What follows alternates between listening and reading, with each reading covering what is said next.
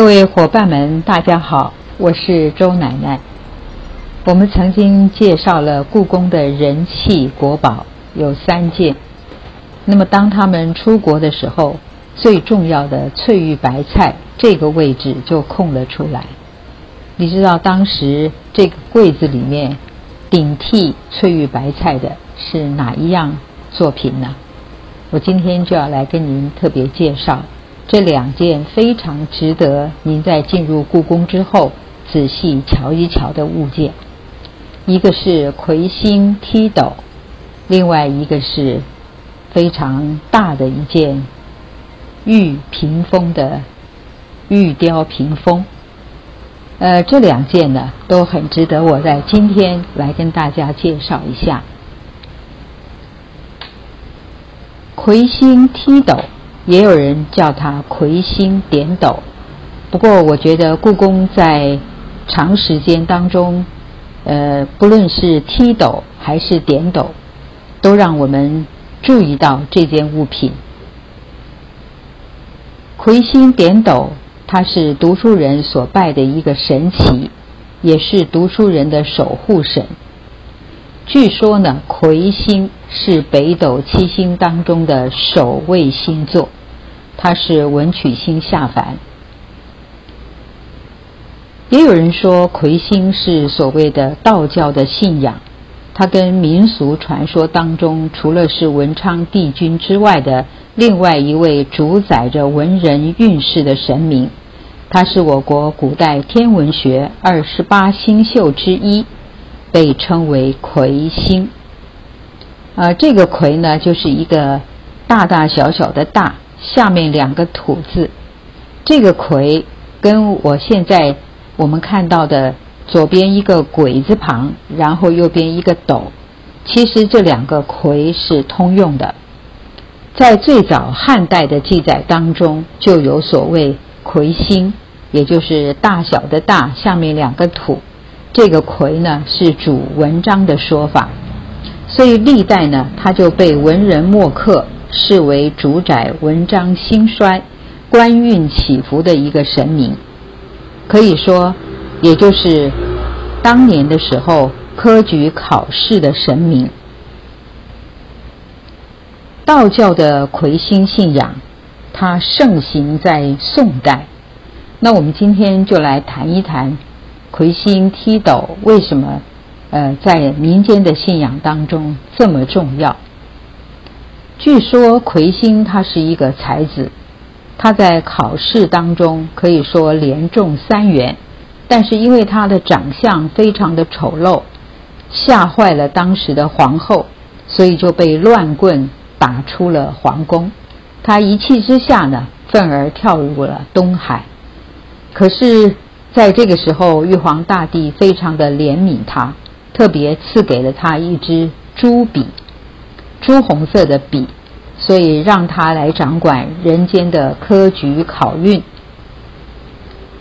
当然，另外还有一种说法是说，魁星高中了进士，他在跟皇帝见面，在殿试的时候，皇帝看到他长相这么丑陋，而且更特别的是，他一脸的大麻子，同时呢，他还是一个跛脚的掰咖，所以他就问。这个魁星，你为什么脸上长了这么多呃拉里拉扎的这个点呢？没想到魁星的反应倒是非常好。当时对于皇帝问他的问题，他都能够对答如流。他说：“麻面满天星。”那皇帝又问到他说：“你为什么是个掰咖呢？脚为什么会跛跛呢？”他又会说了，他说独角跳龙门，因为魁星的反应对答如流，所以使得皇帝呢，呃，非常的喜悦。他高兴之下就点了魁星做了状元，所以从此以后，天下的读书人都供奉起魁星爷，主要呢是提个呃图个吉利，使自己呢能够高中状元。呃，我们刚刚讲，呃，魁星呢，他的脸孔可以说是呲牙咧嘴，而且有点恐怖，说它是个鬼样。可是呢，在中国的吉祥图案里面，我们可以看到魁星的魁就是一个鬼字加上一个斗字。大多数的人都愿意相信魁星点斗可以使家人的考试的考运呢，仕途光明。在这一方面来说，可以说是独占鳌头，倍享赞誉。也因此呢，他在中国人的心目中是没蛮有地位的。所以，如果有人问到说，为什么古代的文人会奇思妙想的设计这样一个丑八怪？呃，我想刚才这两个传说的故事，您大概作为最好的参考。我们在这个故宫。魁星踢斗的面前，我们会发现到，这个魁星踢斗的确是非常的特别。因为你想，它只是一个盆景，而放在宫廷当中作为摆件。你仔细的瞧一瞧，越看就觉得越有趣。北斗七星当中的头卫星，独占鳌头的就是魁星。那么，古代的社会又喜欢在吉祥图案里把魁星画成一个一脚站在鳌鱼的头上，一脚向上后踢的形象。也就是说，他选取了魁星点斗、独占鳌头的祥瑞之气。所谓的独占鳌头，就是考试能够得第一名的意思。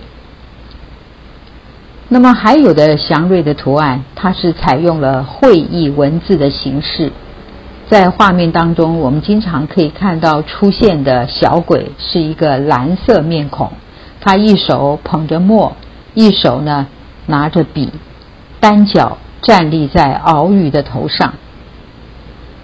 呃，我这样说，那么您对这个魁星踢斗会有一点点印象跟认识。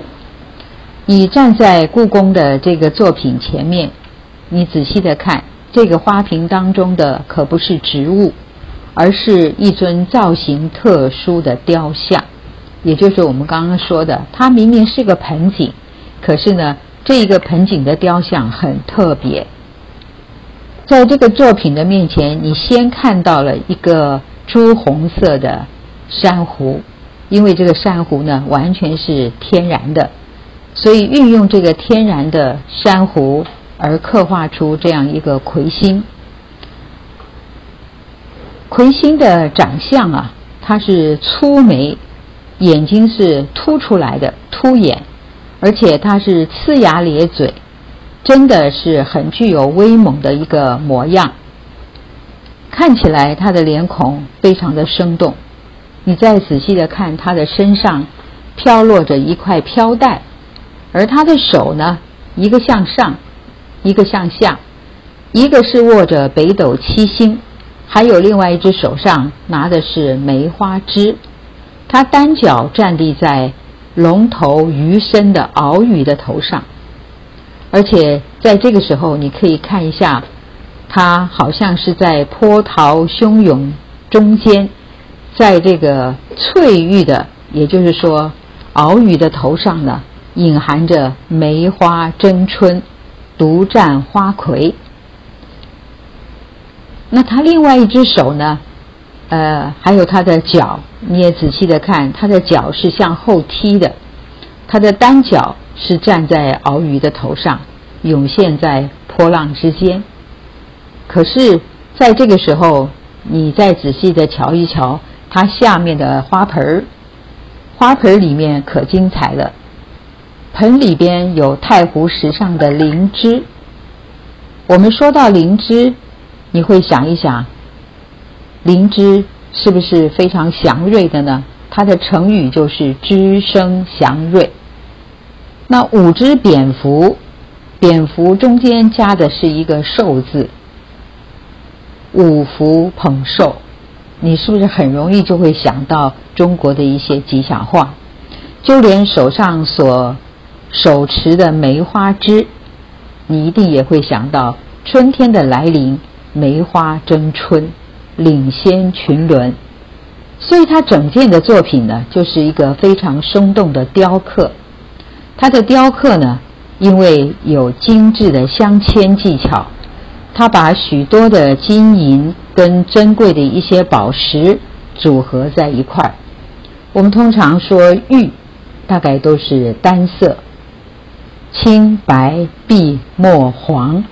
可是你站在这个作品上，主角是一个朱红色的珊瑚，然后美丽的盆景，所有的宝石、珍珠、玛瑙几乎都在这个组合的盆景上。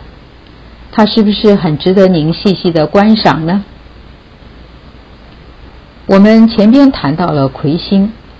其实，在民间的习俗，不要说汉代了，在宋代的时候，就魁星的印象，甚至于他的一些呃想法跟他的吉祥，就深入到民间百姓的观念当中。尤其读书人呢，很信奉魁星的风俗。魁星点斗的这种祥瑞图，宋代非常的流行，而且是流传的很广。在男生所使用的一些文房用品上，他们常常流行着描绘这一类的题材，因为他们总要去参加考试，总希望自己的命运能够金榜题名，为国效力，所以这种美好的愿望都寄托在这个作品当中。到了中国的明代跟清代，也有了很大的差别，因为在明代的大思想家顾炎武。他就对魁星点斗的神像，认为他的头部像鬼，一个脚向后翘起，像一个鬼加一个斗字的魁字。这个大弯钩呢，就好像一手捧斗，然后一手拿着笔，用笔呢来点定重视人的性命。所以在明代跟清代呢，魁星点斗。这种观念非常非常的流行。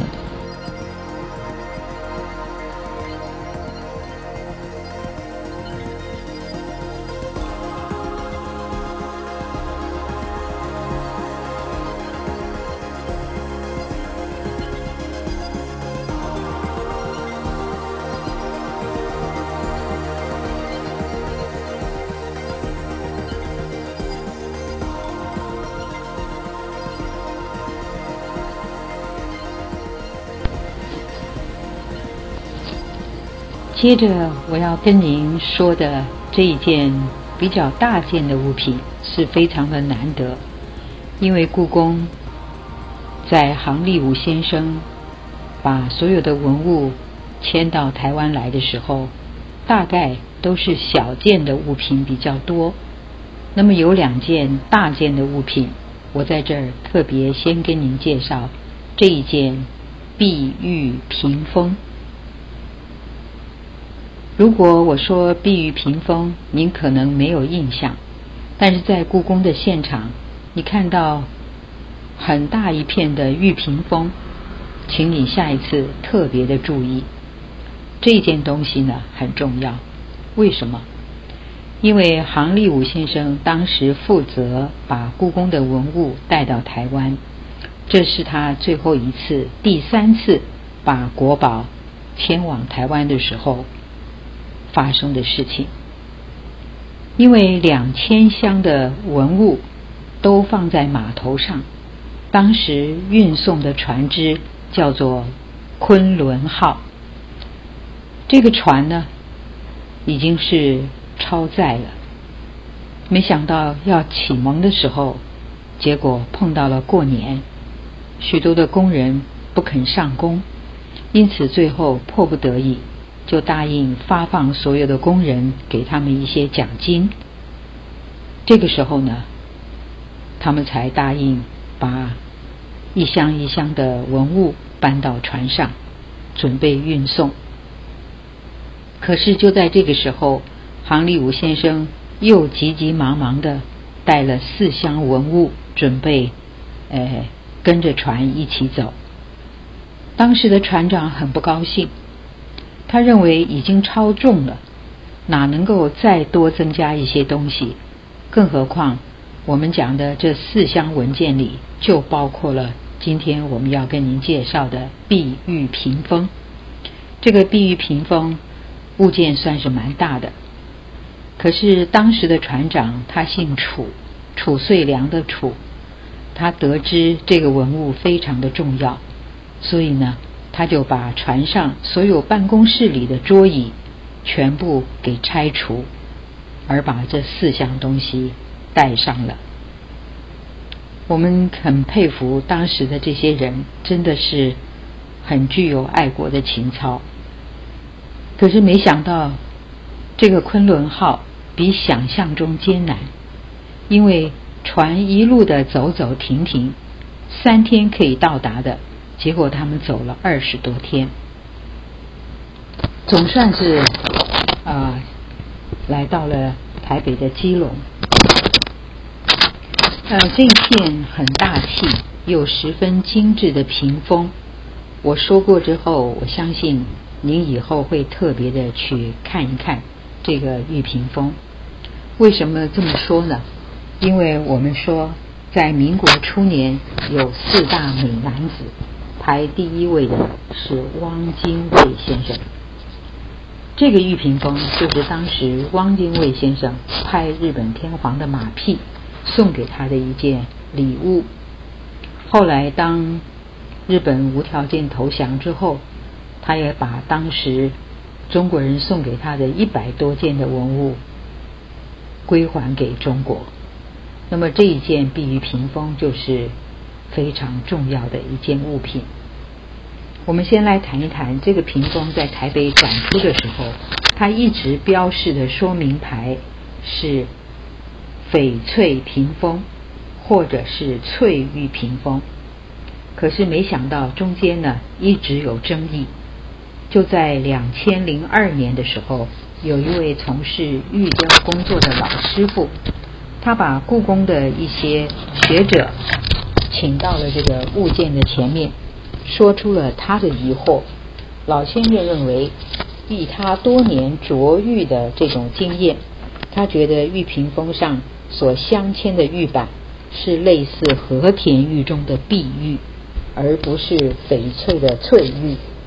因此，故宫不得已做了深入的了解，就在拉曼光谱的测试之下，确定了这件物品。我们就来谈一谈，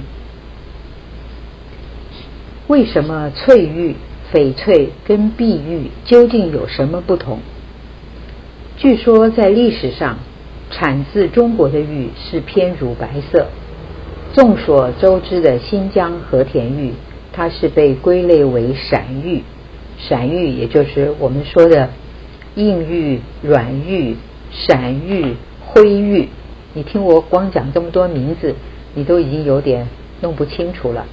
也就是说，产在缅甸北部的玉是属于灰玉，也就是硬玉。那么它的特征呢，就是深绿色。因此呢，我们常常说翡翠或者是翠玉，都把它想到是深绿色的。那么这个颜色的深绿色，我们不知道，就是说从眼睛上是没办法确定的。因为你以为深绿色都是灰玉吗？灰玉也就是我们所说的翡翠，但是最后经过鉴定的。它是碧玉，也因为有了这个鉴定的过程，我想这个屏风更增加了它的价值感。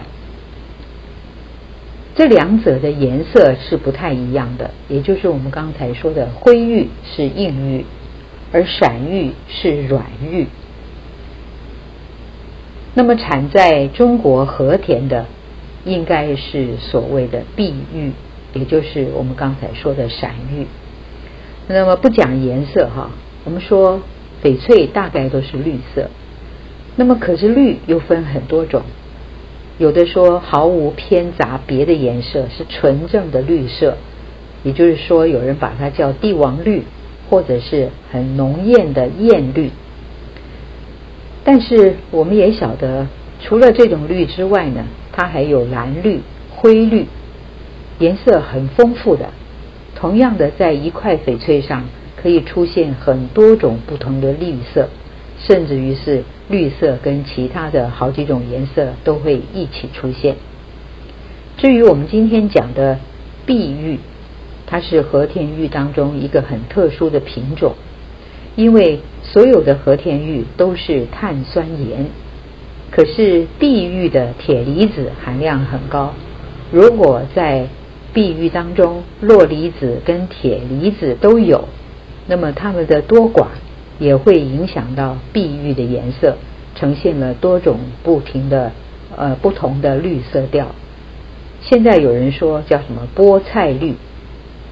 那么铁离子跟铬离子可以说对碧玉的呃价值上产生了非常多的影响。还有人说呃鲜艳的像苹果绿啦啊，或者是呃很多很多种绿，其实呢在肉眼上是非常的相近，我们很难看得出来。有人就说了，灯下不看玉，为什么？就是说，意思是同一块玉在不同的光线下，颜色可以发生很大的变化。所以在台北故宫展出的时候，碧玉屏风它放置的位置、灯光都会使它呈现了比较清脆的绿色，所以它的本身就跟翡翠的颜色接近的碧玉更像是翡翠了。我这样说，各位就会知道，呃，确实，过去呢都是用肉眼所看，而现在呢没办法，什么东西都要讲证据，一定要经过科学的鉴定。呃，我们刚才说了一下，这个玉屏风其实是在杭立武先生他带到台湾的时候，中间经过了这段过程，所以。当时在故宫的标签上，他就一直改来改去，让我们也摸不清楚。等到最后鉴定出来，所以我们会知道了，碳酸盐是铁离子还是铬离子，都会呈现不同的颜色。所以它们的颜色呢，相似度是非常的相近，还是要靠科学的仪器来做最后的鉴定。我们讲到了这个屏风，其实更要提的是，在民国初年，中国的四大美男子，你会想到谁呢？据说第一名的就是汪精卫先生。汪精卫先生，因为他出卖了中国，跟日本人走得很接近，而且当时的伪满洲国，他也立下了很多，做了很多卖国的。卖国求荣的事。呃，汪精卫先生据说他长得非常的呃漂亮、帅气，呃，充满了文人的气息。当然，更有一说，说这个慈禧太后没有杀他，就是因为发现他对答如流，非常的呃富有正义感，而且文采非常好等等。那么，汪精卫先生呢？当时到日本去访问，他特别就送给了日本的天皇这一块玉屏风，而这块玉屏风在二次大战之后，日本人又归还给中国。所以你在故宫看到的这块玉屏风，就知道原来它是汪精卫送给日本天皇的礼物。如果我们要仔细的来说呢，它是黄杨木。镂雕翠玉屏风，那么现在要改成黄杨木镂雕碧玉屏风。呃，这也就是我们今天讲到了这个玉屏风。我相信各位呢，听我这么一说，你将来在玉器展览室，在最出口的地方会看到这一块玉屏风。我相信您多看两眼是非常的值得。除了它的木质，还有它的玉质，还有它的雕刻。那么镂空雕刻呢，正面反面都不一样。尤其我刚才又特别谈到，灯下不看玉，因为灯下看玉是不准确的。那么我们今天呢，就为大家说到这里，还希望朋友们。能够多去看一看这一块碧玉屏风。